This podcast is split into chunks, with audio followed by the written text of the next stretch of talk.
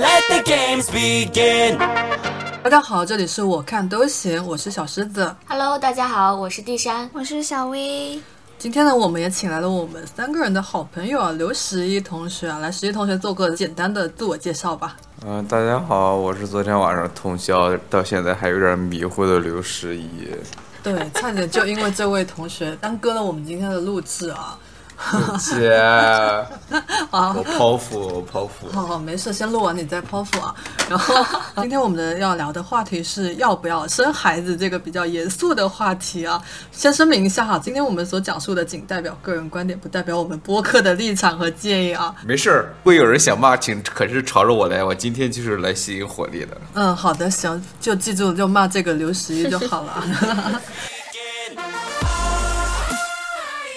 那么我们四个人，我们先来讲一下我们自己对要不要生孩子的话，我们自己持的什么样的态度吧。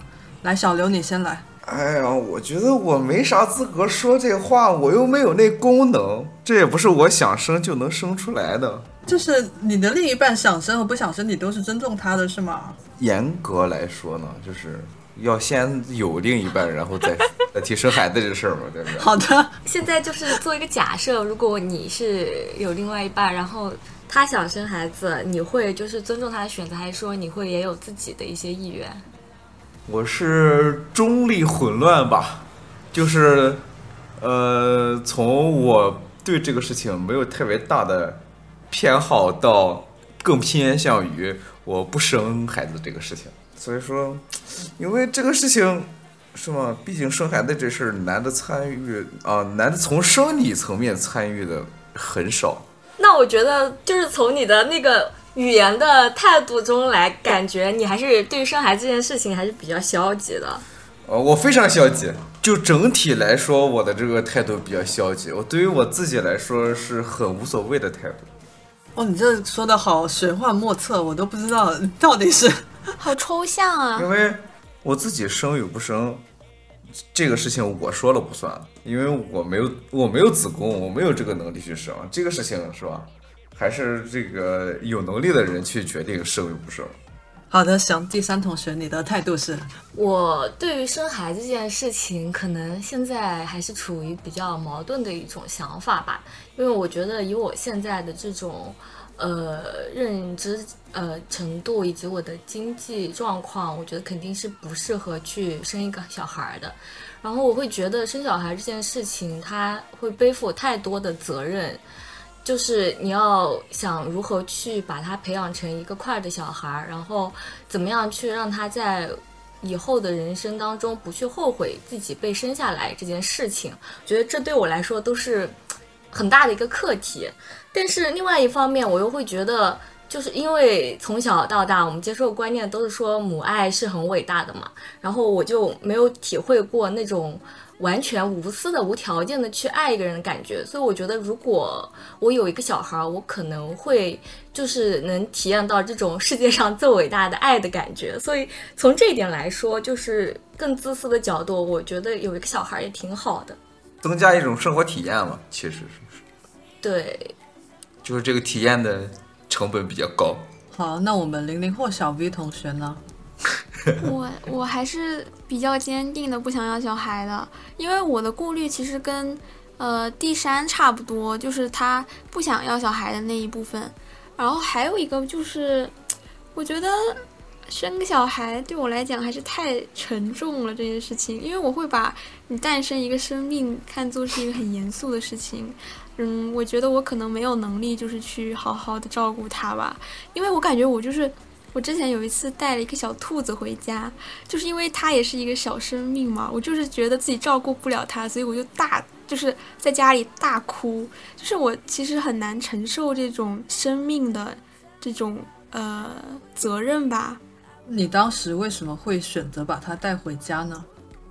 当时就是觉得它很也好像也是出于一种怜悯之心吧，就是那种人类的怜悯之心。然后，呃，你会对自己弱比自己弱小很多的这种生命会有同情感。然后我就想着，嗯，他也许被我照顾会活得更好吧。但你其实那个时候是一种冲动。然后你带回家之后，就是在你冷静下来之后，你就会想很多其他的事情，比如说这个小动物就是生命这么脆弱，那可能你照顾不好它，它最后死了，或者其他的问题，你就是一时半会儿可能接受不了。它是你捡到的吗？还是你买来的？这样买的。哦，那最后呢？你怎么处理它的？最后其实我还是正常养它，就是呃，炖了。觉对，还是会很好的去照顾它，但是它最后还是死了，因为它是那种星期兔，而且我到最后才发现，呃，可能其实就不应该去买，就是有的时候你你们不去促进这个东西的发展，它就没有了。没有买卖就没有伤害。对。对，是的。提出提出今天的口号：领养代替购买。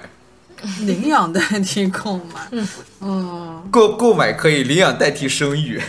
嗯，好的。除了小兔子，我想到我之前是有一个同事，同事是男性的，然后有一个小女儿嘛，然后买了一只兔子给他女儿养了两年，然后他很认真的在跟我们说，这两年期间他有无数无数次想杀了这只兔子的冲动，就吃掉，吃掉是吗？对他真的是想吃掉，他发自真心的想把这只兔子吃掉，因为他觉得养育他一开始是想说让他成为他女儿的一种玩具吧，然后后面可能女儿渐渐长大了，也不太喜欢他了，然后他就觉得这只兔子的存在给他带来很大的麻烦，然后但是我们像我们当时听到后，我们有几个同事觉得说啊，吃掉你怎么会忍心吃掉一只你亲手养的一只兔子啊？然后。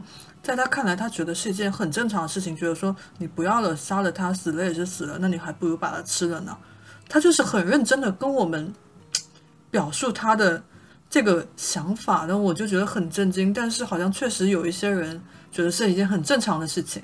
这这是一种，我觉得这就是为什么没有办法把孩子养孩子和养宠物划等号的这种概念，因为在传统上来说，这个。养一个动物，并且养的这个动物的是可以食用的那种的话，实际上就算是有感情，但是是，嗯，到最后也是会选择吃掉的。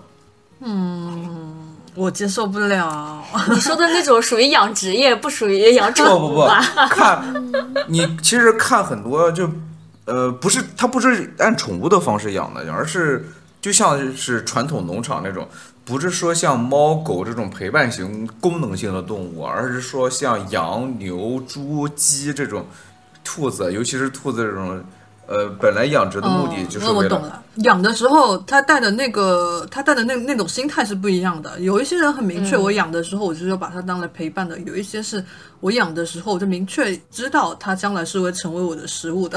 对。但是我这个同事他是前期是养它是为了陪伴他的女儿的。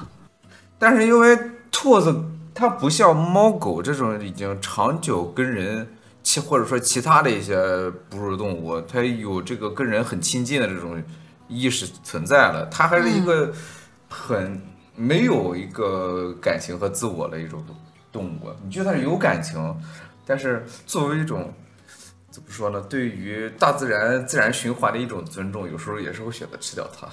所以说，我觉得这个养孩子跟养宠物还是很不能画等号的，因为现在很多人都把这个养宠物跟养孩子跟呃画成等号嘛。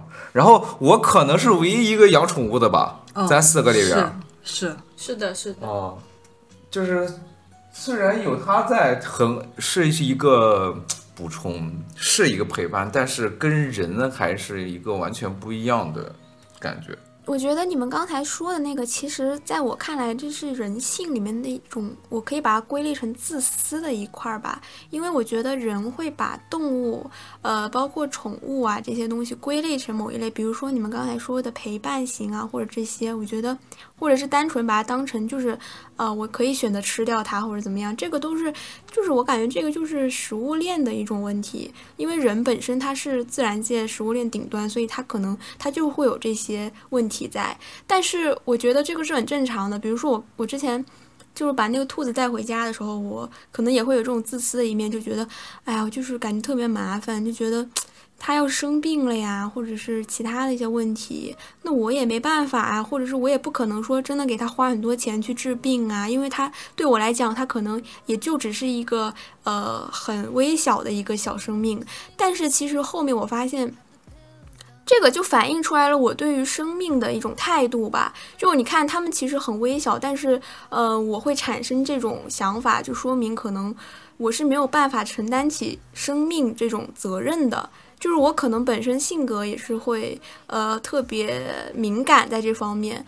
那我如果说我没有办法做到真的很无私的去对另外一个生命去奉献我自己的话，那就更不要说去抚养一个小孩儿这种，呃，就人类了。我就觉得这个对我来说真的太沉重了。你现在也是最不要还没有到适婚年龄的，不要考虑要不要孩子这个事儿啊，姐。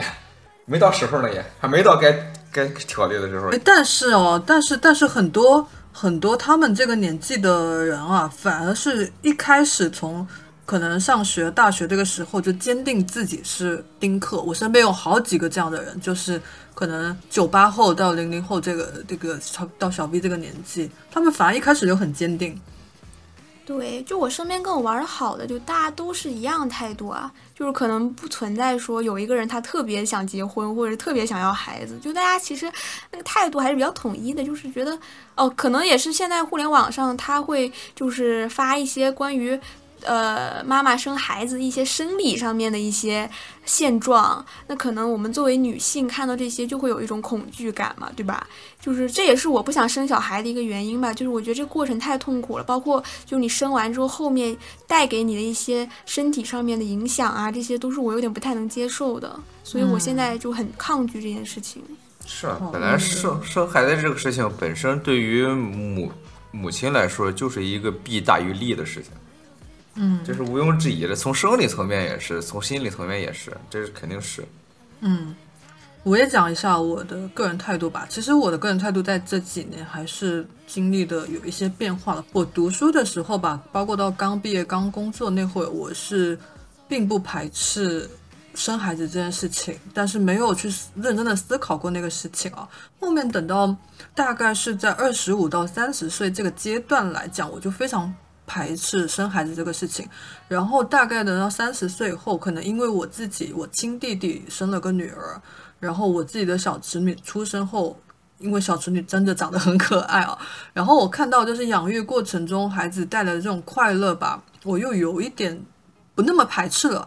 但现在来说，如果说你让我选择去结婚去生孩子，目前现阶段我还是。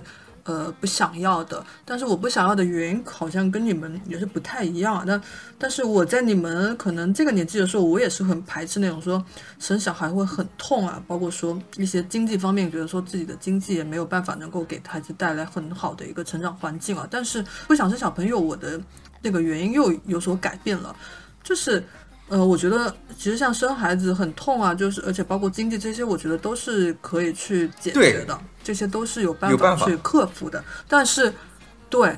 但是我现在排斥的原因是，我觉得这个孩子一旦生下来，他会占量占了我生命中大量的时间精力，这方面我是没办法做到那么大公无私的。我我还有很多事情，我现在没时间去做，但一旦生出来了，我就更没有时间去做我自己想做的事情了。我现在这个阶段是基于这个原因让我不想生孩子，倒不是说因为什么经济啊各方面，包括我以前我会很害怕说自己生的小孩出来，我没办法把他教导成一个很。好的孩子，但这几年可能也是因为我觉得我自己都有是不断的在成长和学习吧。我觉得教育这方面是可以挑战一下的，我没有那么害怕教育这方面了。但就是这个时间和占我精力的问题，让我没办法下定这个决心，还是偏偏向于不想生的这个层面。是，我我最近见了好多已经生完孩子的朋友，就是他们都说，自从生了孩子以后，自己的绝大部分的精力和生活都是围着孩子转，因为没有别的事情，累疯了，没有一个觉得特别轻松，都觉得特别累，啥也不能干，去哪儿干什么都要先考虑孩子能不能行，能怎么这样？对，而且女性来讲，我们不考虑经济条件的情况下，经济条件再好。你这个孩子都肯定会让你去损失掉很多东西的。就像呃，因为我不是经常在面试嘛，很多女性就是已婚已育的女性在面试的时候，她们要考虑的因素很多，比如说这份工作是否是要经常性的加班，节奏是不是会比较长，就是因为她们要去平衡她的女性的事业跟孩子之间的那种陪伴，这个并不是用金钱就可以去解决的。别说对，女性这个自己感觉平衡了，就算是招工，尤其是招工的那一方面，那一方是考虑这个考虑是最多的，而且现在的政策是给女性优待。产假呀、什么之类这些这个制度上的优待，但是实际上这个对于女性的这个呃职场来说是非常的不利的，因为企业一考虑这些事情，马上就会不会优先考虑，都不是优先，都不会平等的去考虑女性的这个时候。这个就是像我们上一期讲的社整个社会结构的问题，这个问题就很复杂了。哎，这个事情不应该应该换个思路嘛，就是让不是提高女性的产假和女性生育方面的这些补贴，而是要把男的这个东西也得提上来。同样的，比如说产假呀什么之类，时间各个方面的这些补贴都应该男女这个时候应该男女平等，这样。这个不对等的这个条件给排除掉，然后你招工的时候就会两边都要考虑，或者说根本就因为大家都一样，所以说根本就不需要考虑。这个不就是对切尔在上期讲的那个说西方有一些国家男性也是享有产假的这个政策吗？对，这个我们上一期已经聊过了。但是我们没有聊得很深，因为上一期就是我没有把握聊好这个问题，因为我觉得这个这个可能会涉及到背后国家的什么宏观经济的调控之类的。就是大家都应该都一样嘛，同工同酬，还有这个同样待遇，就应该男女都一样。你把这个差异化消除掉以后，那大家那在企业在招工的时候就不会考虑这个方面，或者说就不会特殊对待女性考虑这个方面，单独只问女士女性这个。呃，要不要生？呃，会不会生孩子？有没有生孩子？结不结婚这些问题？这个男的，因为男的也会有同样的待遇，那问与不问没有区别了。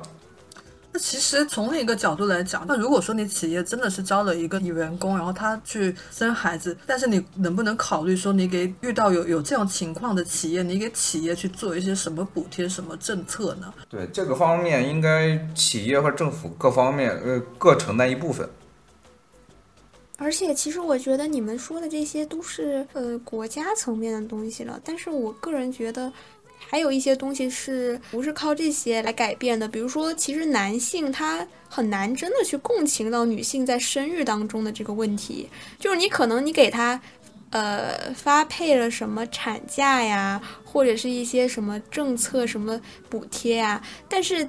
但是其实，即使是男性有这些优待了，他也没有办法，或者说是你不能够确定他就真的会去做到这个父亲的义务。这个是另一个话题了。丧偶式育儿这个事情是另外一个话题。啊，对，对，但是我的意思是说，你们说的这个是政策方面的问题嘛？但是即即使是这些政策，你确实是有改变，但它的。就是它更加深层次的一些，比如说人性方面的问题，它还是呃需要去解决的呀。就是你你即使这样，那你其实女性的负担也没有减少啊。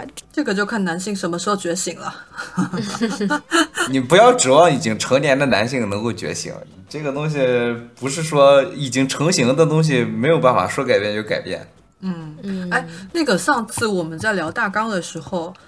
那个小刘同学不是提到说，年轻一代的孩子现在反而是趋向保守的，这个观点其实就是会跟我刚才说的说，零零后这辈的孩子，他们反而是很坚定自己丁克的决心啊，就是他是相反的观点。这个就是不是说这要看层级，就是。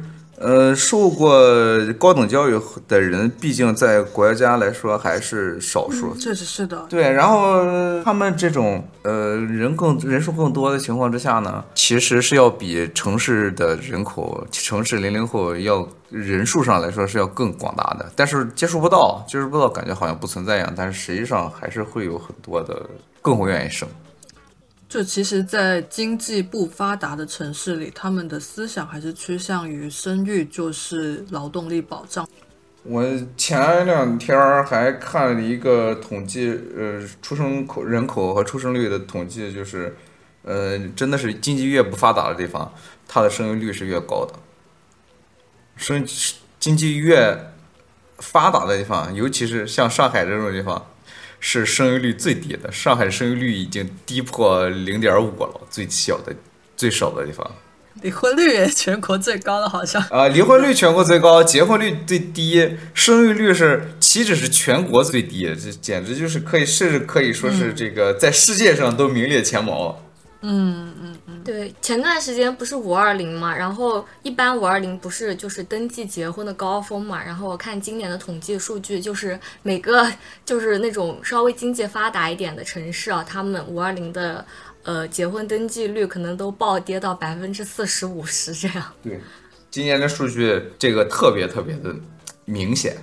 呃，因为刚刚说到零零后可能对于不婚不育这件事情的态度还是比较坚决啊，但是从我就是九零后，尤其是九零到九五这个年龄段，我接触到一些同事啊，包括朋友，他们的思想可能还是比较固化，就他们会觉得，呃，传宗接代这件事情是一件非常正常且正确的事情。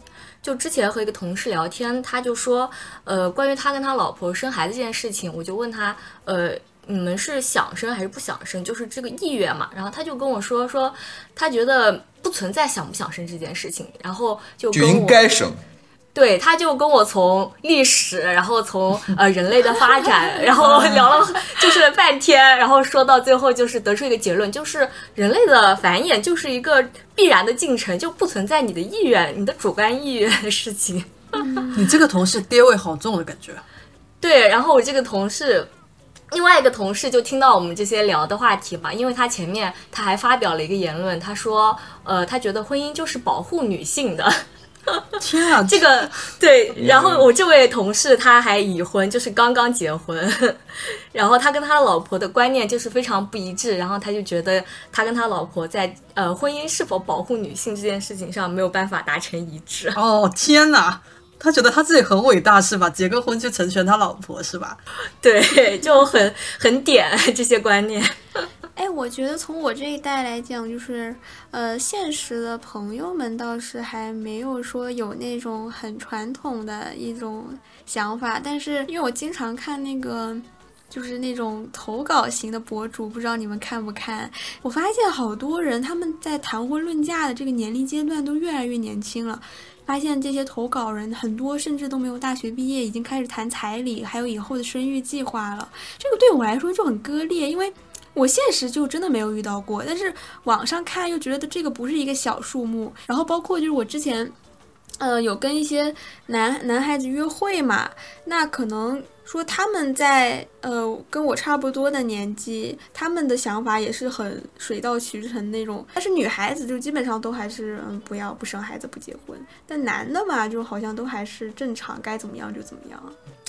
他从小受的这个教育就是这样嘛。嗯，但是我发现又还是蛮有对比性的，因为我刚才说的那些男孩子是跟我年龄差不多的嘛，那我可能也有会去接触一些比我年龄大一些的，比如说可能比我大个三四岁啊这种，呃这样子的男生，他们在二十五、二十六岁左右的时候，已经是很坚定的不想要孩子了，就是我感觉这个。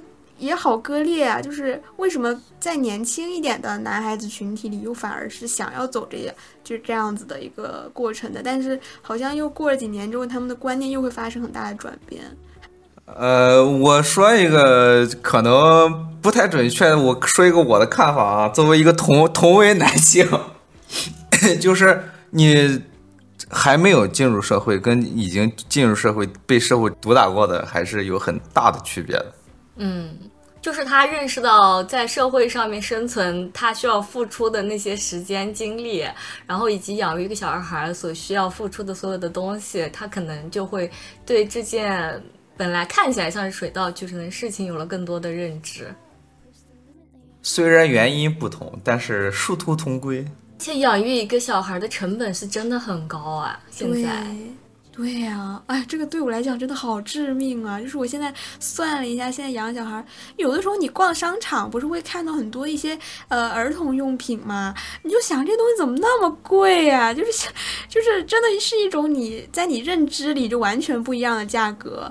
但是也有便宜的，只只是有些人他去算这个成本的时候，都会去关注一些比较贵。但其实我觉得养孩子就经济这方面真的是可以克服的。你便宜有便宜的养法，便宜也不一定都出不了好的教育啊。但是用好的肯定没错，而且你看现在大家都是只有一个孩子，全家呃三个家庭，大家都想要孩为孩子提供最好的吧？那凭什么我的孩子就比别人的孩子用的要差？我觉得便宜有便宜的养法是对的。我是觉得你如果有那个经济能力，你可以往好的方面去养，没问题。但是如果你确实没有那个经济实力，你也不需要去卷啊。所以说，就是因为自己没有，所以说要卷，为孩子提供一个更好的未来嘛，对不对？我觉得这个就是观念不一样吧，就是就是因为、因为其实有的人他他就是会觉得，哎呀，小孩子其实他就算你我只要能够让你吃饱穿暖，那其实也跟大家还是一样的。嗯，就是你想在自己的经济条件，就经济实力范围内去给小孩最好的话，就势必会降低我自己个人的一些生活的质量。对，为什么我说你要根据你的经济实力去匹配？因为我也确实见识过一些，就家庭条件就是一般吧，然后他非要把他孩子去送去一个名门望族的学校。但是你想想，在学校里面，大部分的孩子他的家庭条件都非常好的，在这种环境下，孩子的成长不一定是有利的，他可能会变成一个很自卑、很没有自信心的人，因为就是会有各种各样的对比。我其实我想表达的是。就要符合你家里的经济情况了。就如果是真的是没有必要的话，你真的支撑不起的话，你非要把孩子塞过去，对孩子不一定是一件好事。有没有能力是一回事儿，有没有必要是另外一回事儿。必要觉得很有必要，能力那就是不一定了。嗯，那你觉得要你要有多少钱，你才会考虑去生孩子这件事情呢？这没谱啊！没谱了。养孩子这个事情，在花费上是没有上限的。移动吞金兽，对于我来讲，就这一点跟你们三个观念是比较不同的。我觉得这个数是可以算得出来的，我觉得是有渠道方法可以大概的算出来啊，但是我不会觉得说有上限，因为 啊，你毕竟你也你你二十几岁了，你出来工作了，你总能自己打工挣钱了吧？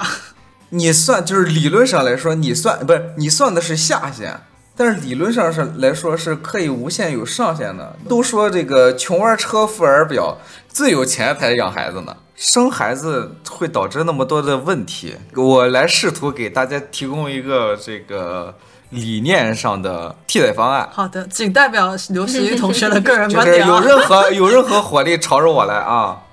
哦，不代表本博客观点。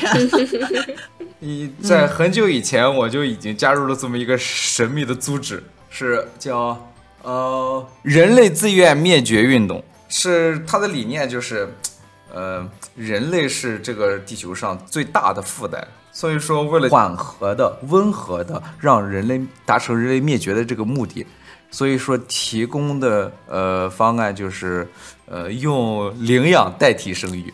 既然我们就不要再增加负担了，如果真的有这个能力、有这个想法的话，可以把那些已经不幸已经降生的孩子们领养过来，然后给他们提供一个比较好的生活环境，来提高已经生下来的人类的生活质量。你这样的话，你会第一会省下很多这种生育，而且会解决掉，就是算经济账的话，会解决掉已经存在的呃生育养殖的这些经济经济负担，而且自己也没有生理上的这种痛苦。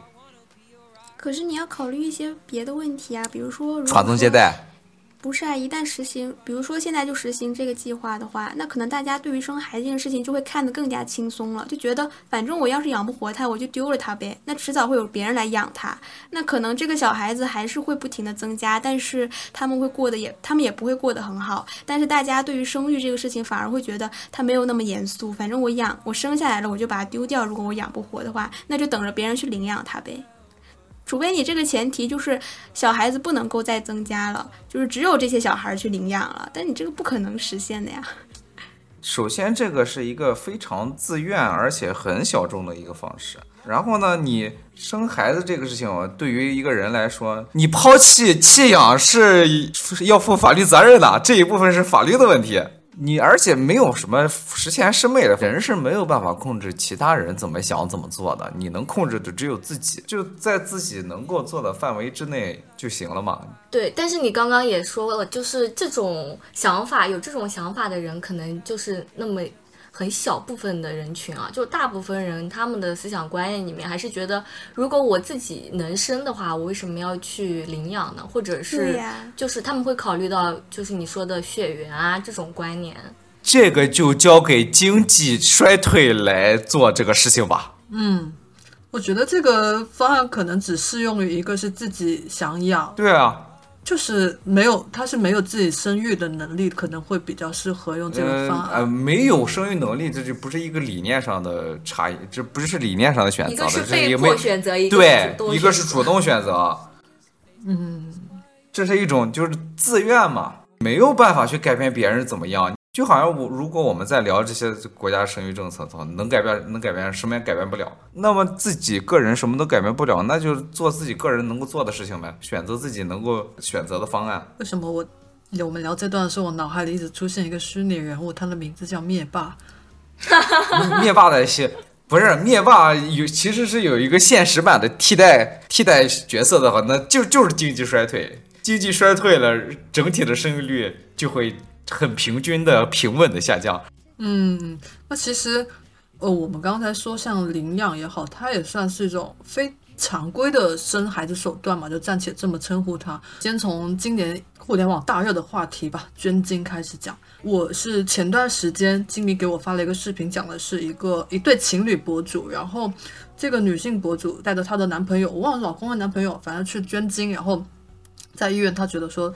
医生的态度各方面都很不好之类的，然后在视频上进行了对医院吧进行很大的 diss，然后反正我听完后我就，我这整个视频我看起来很难受，然后我也去关注了一下男性捐精的一个条件啊，包括捐精的流程也好，然后就是看着看着我突然发现就是不知道今时今日。风向怎么会变成说一个男性他去捐精，然后如果这个精子是被国家认可的话，变成对这个男性的一种认可，然后他会很拿这个东西去引以为豪，觉得自己是男人中的强者，就往自己脸上贴了很多的金子，我就觉得不就是一个。精子质量吗？不是，即使认可，不不也是一件很正常的事情？你有什么好自豪的呢？我觉得一部分可能是因为，就是从数据上来说，它精子的合格率现在是越来越低了。之前看那个浙江省它的那个捐精合格率，说是今年合格率可能不到百分之二十七，就是它是一个呃能通过这个筛选基准的，它是一个少数嘛。这是一种生殖崇拜的延续。我可能我很纠结，我很不理解的一个点，就即使就是这证明你是一个健康的人，然后你健康的话，健康不是一件很正常的事情正常的事情，对啊，正常的事情有什么好自豪的呢？请请我们这个男性嘉宾发表一下他的言论。唯一一个可能参与这种活动的人啊，呃，就是不是捐精，不仅是要看你的这个生理方面精子数量。行不行啊？还有就是他会考量人的一个智性、智商，或者说学历各个方面，甚至有些性格上的问题，还有基因遗传各方面是会很综合的去考虑这个事情。那你你你你等一下，我问你，如果你去捐精了啊，你的精子被采用了，你会你会觉得自己很自豪吗？我不会去捐精的，我没有，我我没有，我我可能。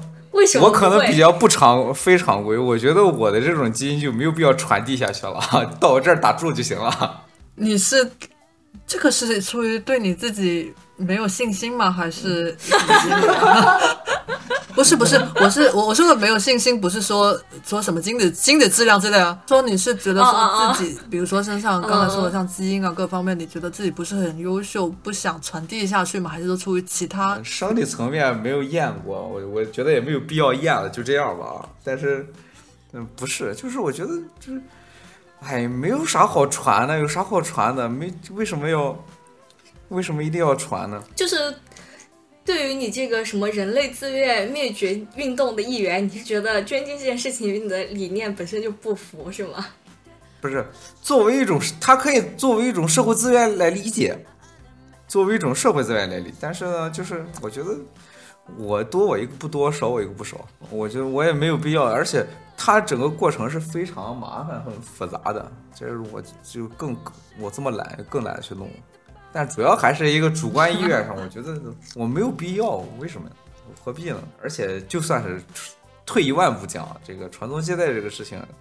其他人已经替我完成了，我没有必要去做。哦，我们今天已经提了三次“传宗接代”这个词，我真的是很讨厌这个词。我觉得生孩子跟传宗接代是两回事情，为什么一定要带着这样的观念去生孩子？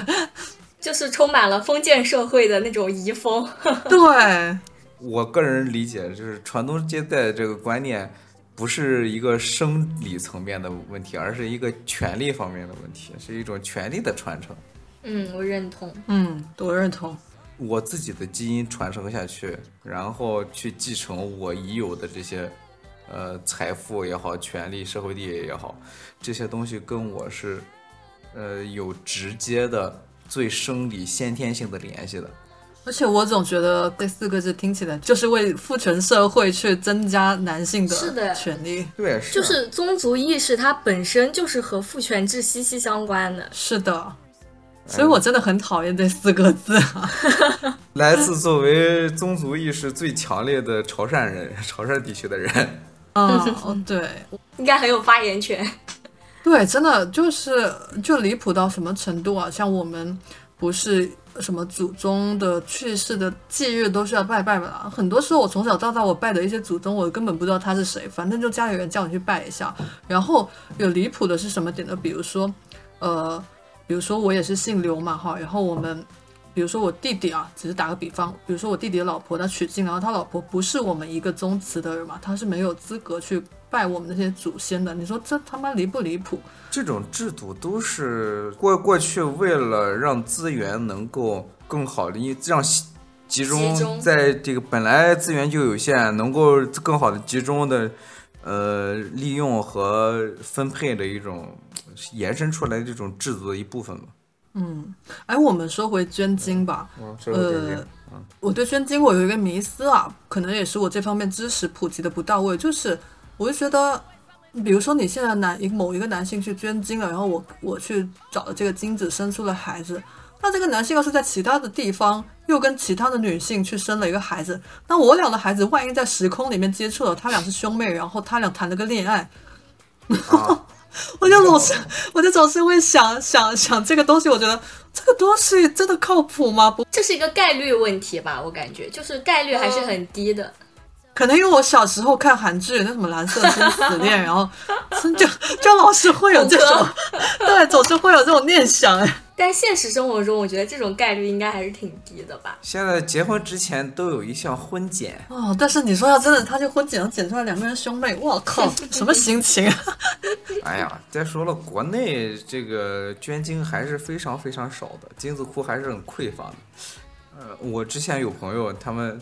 在在欧洲那边，然后看当地的精子库，就是如果想的话，如果真的想自己生孩子，想要找个精子的话，建议大家往外边多花一点，稍微多花点钱往外看一看嘛，对不对？哦，我以前有个室友，她姐姐就是就是呃所谓的女性成功人人士吧，然后呢，她就在国外把自己的卵冻起来，立志要生一个混血儿。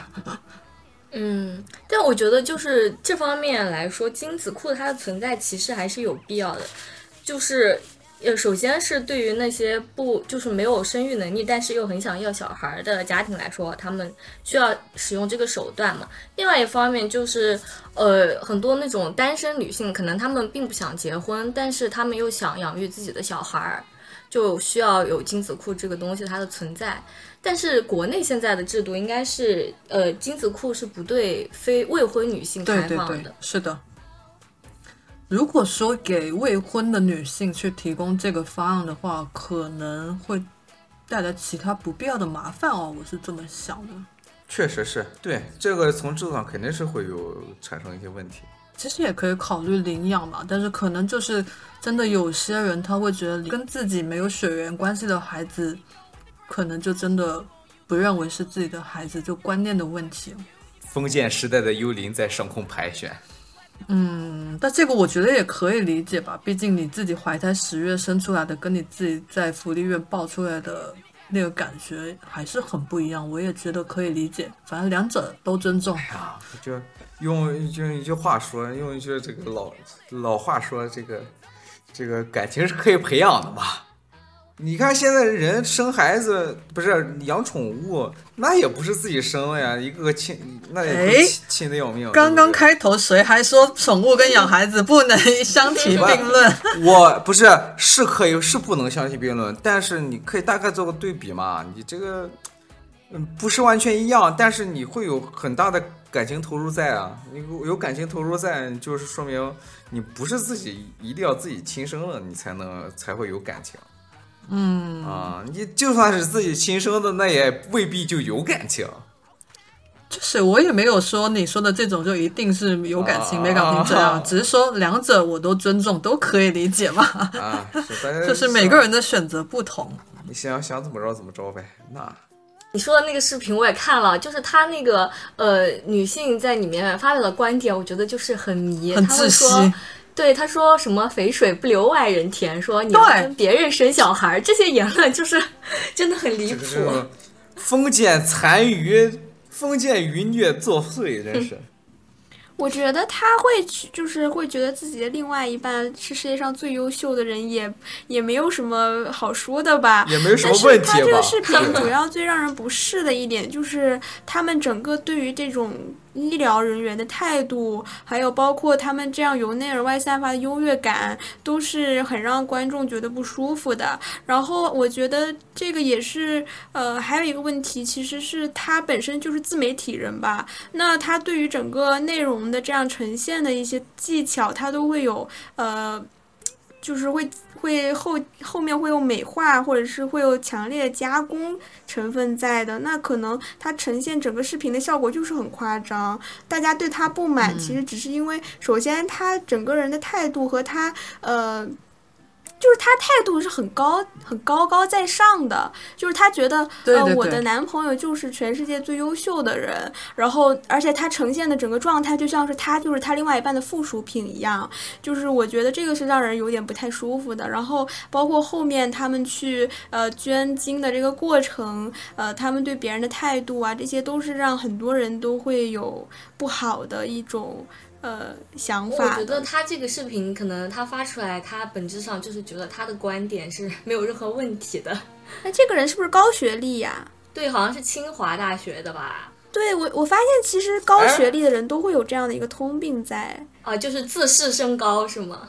这就不这不就跟那个什么这个前段时间的那个上岛千鹤子和北大啊，上野千鹤子老师和那个北大三个女生他们的对谈、是吧？啊，这这这，我感觉这个味儿又对上了。我觉得其实 人最大的问题就是很容易把自己的学历跟自己的思想挂钩，其实这两者我觉得没有太大关系。就是说白了，就是人开阔视野、增加增长见识呢，嗯，不是说只是往上走，而是说你还是要更全面的，也要往下走一走，去更了解更广大的人民群众是是一个什么想法，是一个什么生活状态。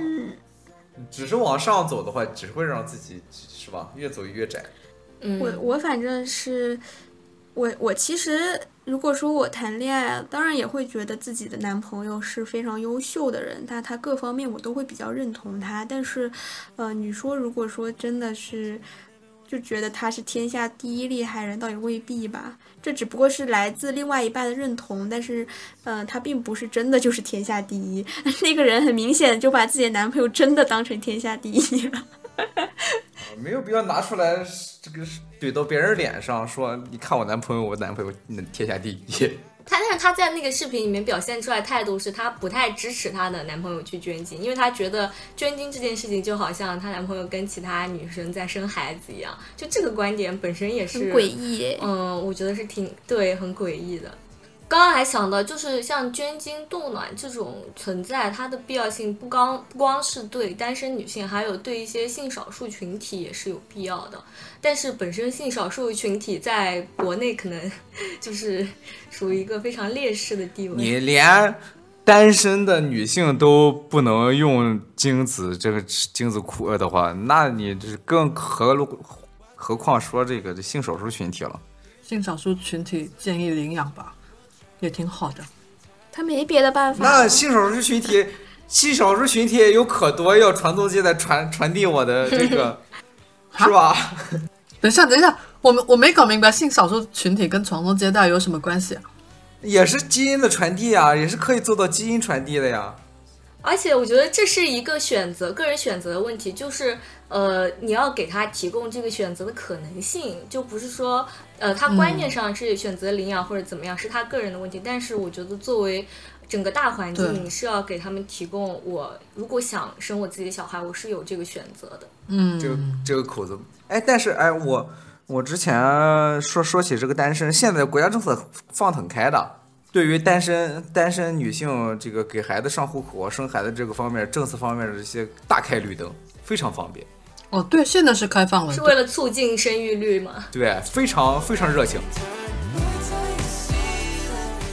嗯，那我们聊下一个话题吧。来，下一趴丁克吧。丁克就牵扯到人性这块了。就是我有一个我现在没有答案的啊，也是我自己的纠结的东西，就是丁克还有必要结婚吗？因为像我之前，我有一个观念是觉得我结婚是代表我跟你的感情啊，但是结婚并不是为了生小孩才结的啊，所以我觉得我我爱你，我俩是是两厢情愿的话，我们可以结婚，然后生不生小孩是可以两个人达成共识啊。但是我前阵子看到了一个，我忘了是看视频还是看什么文章，反正对我是有一定的影响，就带来的观念就是。也应该是对的，就是说没有一个人，没有两个人会相爱到天长地老，就什么多长时间后一定就是就会失去的爱情，会慢慢变成亲人嘛。那如果说有一本有一个什么法律关系把你俩绑定在一起的话，那其实反而来说没有必要。就如果说没有这层关系，你还可以再去寻找另外的你更呃下一个爱人吧。所以我被他这么一说，我又有点迷糊了，就是。丁克还有必要结婚吗？就是我现在在思考的一个东西。结婚这个制度吧，我我发表一下看法。我这个结婚这个事儿吧，实际上它算的不是个感情账，它算的是个经济账，它是一种经济契约。在封建社会，是男性和男性之间对于财产和。呃，女性的所有权的一种签订的一种契约关系。现在呢，现在是两个人之间，甚至说两个家庭、两个家族之间签订一种经济契约关系。大家未来可能应该会要生活那么多年，但是呢，这个你万一有这么一个问题的话，出现问题的话，大家的经济上是绑定的很清晰的。那你到时候万一分开，这个事情怎么怎么分？其实结婚是一种能够稳固关系的一种方式，然后，但是最主要的还是一种，就是个经济契约，说白了签了一合同，大家那个到时候要散伙的话，财产怎么分配，孩子怎么分配？啊，好沉重啊！对，但我觉得这个逻辑上就是，如果你结婚并不是为了生小孩的话，其实丁克或者结婚两个事情就是没有。太大的矛盾吧？我感觉他在心理上是一种，是一种促进嘛，大家的关系更近了一步，从法受受到法律认可了，嗯，是合法是合法的了，已经是，嗯嗯。就其实我最近为什么会纠结这个东西呢？就是我在跟我男朋友谈对象之前，我是明确的跟他说，我近两年是近几年吧，我们不会考虑结婚这件事情，因为当时跟他谈，他已经他比我小嘛。他已经好像是二十九高龄了吧？说说啥？不是，他跟刘老师一样大。不是，你这一黑黑两个，连连带自己一点都不留情。是的，就是没有，因为就是当我躺着时候，已经这个年纪，那通常这个年纪的人可能谈恋爱会考虑以结婚带带着结婚目的嘛。毕竟大部分的男孩子，不要说男孩子，大部分的人是这样的嘛。所以我就当时我我也希望说。正式确认关系之前，把这些话都给他说到清楚。如果说你 OK 的话，那我们再谈这样子。所以呢，在谈之前就说了说，近几年我不会考虑结婚这个事情啊。但是我们俩在谈了一年多，就在今年吧，在几个月前也没有多长，可能两三个月前，他给我他问了我这个这句话，他说有觉得有有想过要结婚吗？然后我问他说，那你呢？你想吗？他没有正面回答我这个问题，他给我的一个很模棱两可的问题是的答案是，他觉得有时候一个人在家也挺无聊的，想要找个人一起生活。一起生活不一定要领证嘛，说白了，他这是一种试探。啊，然后，然后也也也提到了生孩子的事情嘛，就是说他聊到的这个事情那几天对我来说，我压力还蛮大的。他他问我想不想生孩子，我说我不想嘛，然后我说那你想不想？他又没有正面回答我这个问题，他说。这个东西不是说想不想，可能你现在不想，到了四十岁后你就想了。我说，那如果说真的是到了四十岁后，我想生，那是我主观想生，那么 OK 没问题，我可以去生。但是如果说是因为结了婚后，受于什么各种社会压力啊，还有好家庭压力好要我去生，那这种我就宁愿选择不结婚。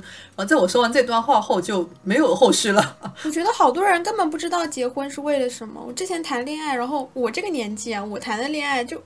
大家都会有，我记得之前就是很热恋的时候，然后对方突然来了句：“我们以后结婚好不好呀？”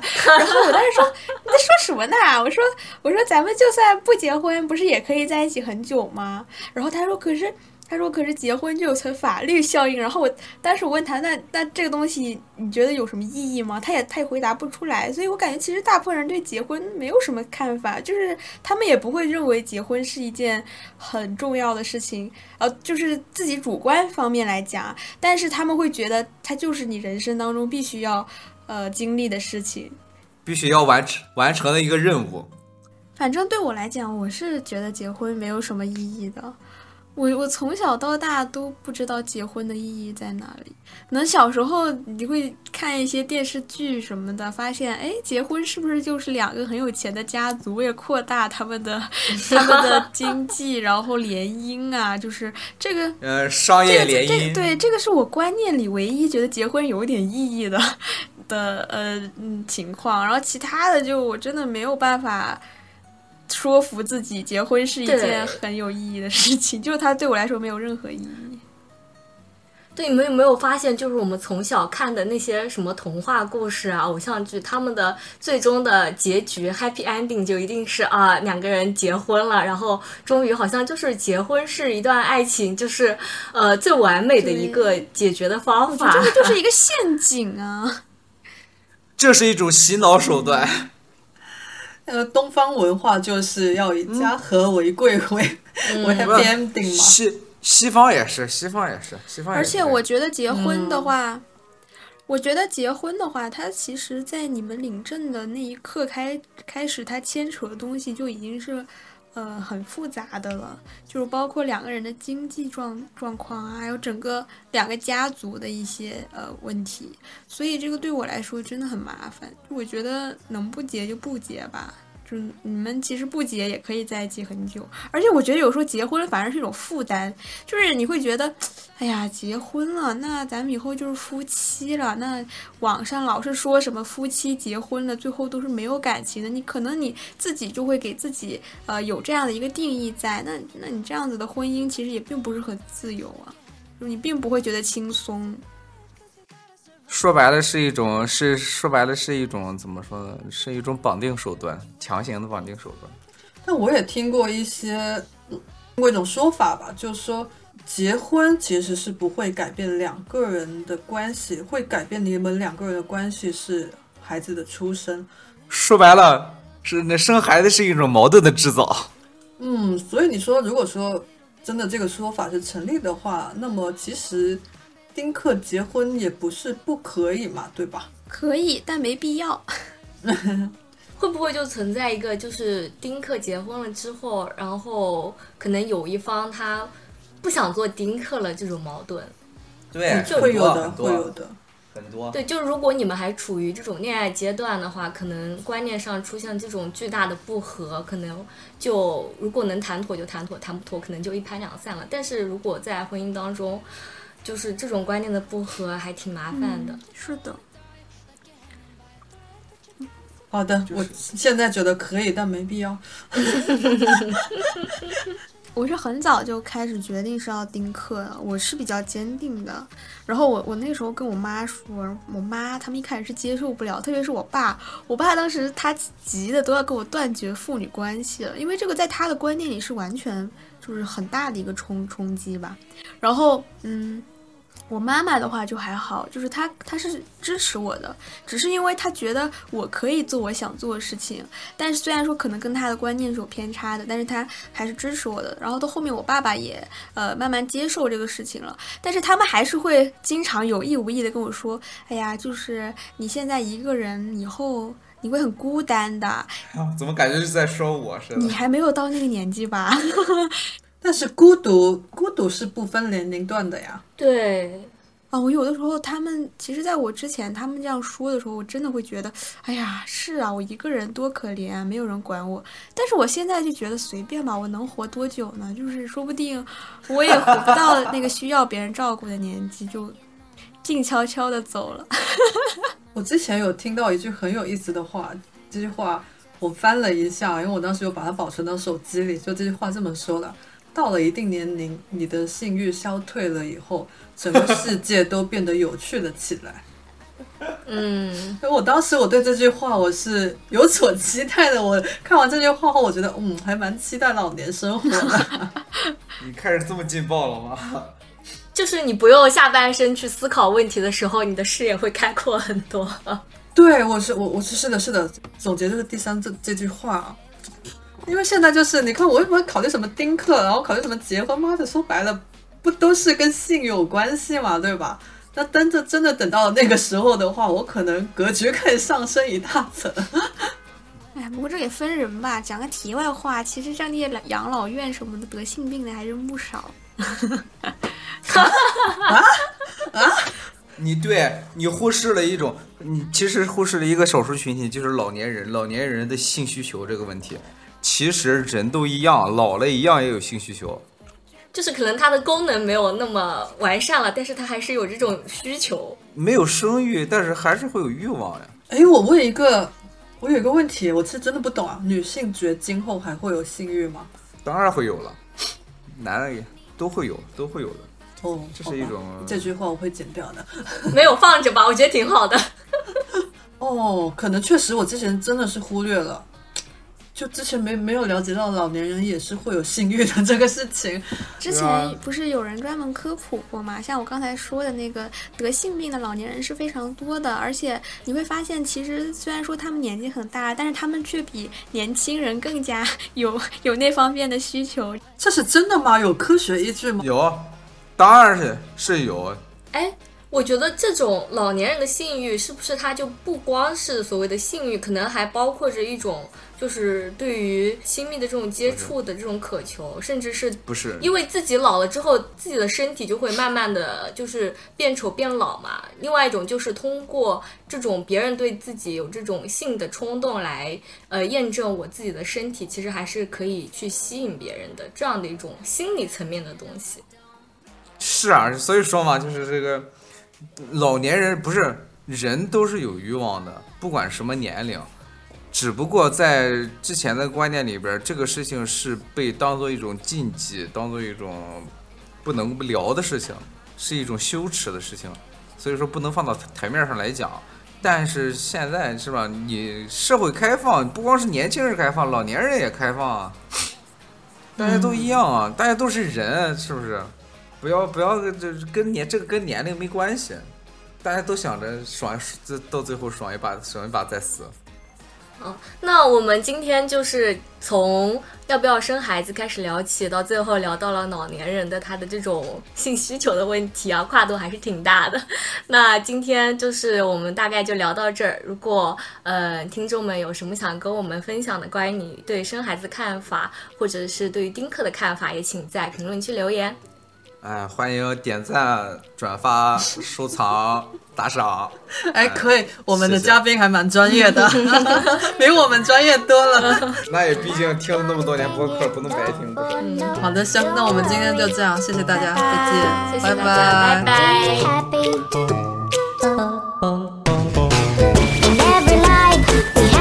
Trouble.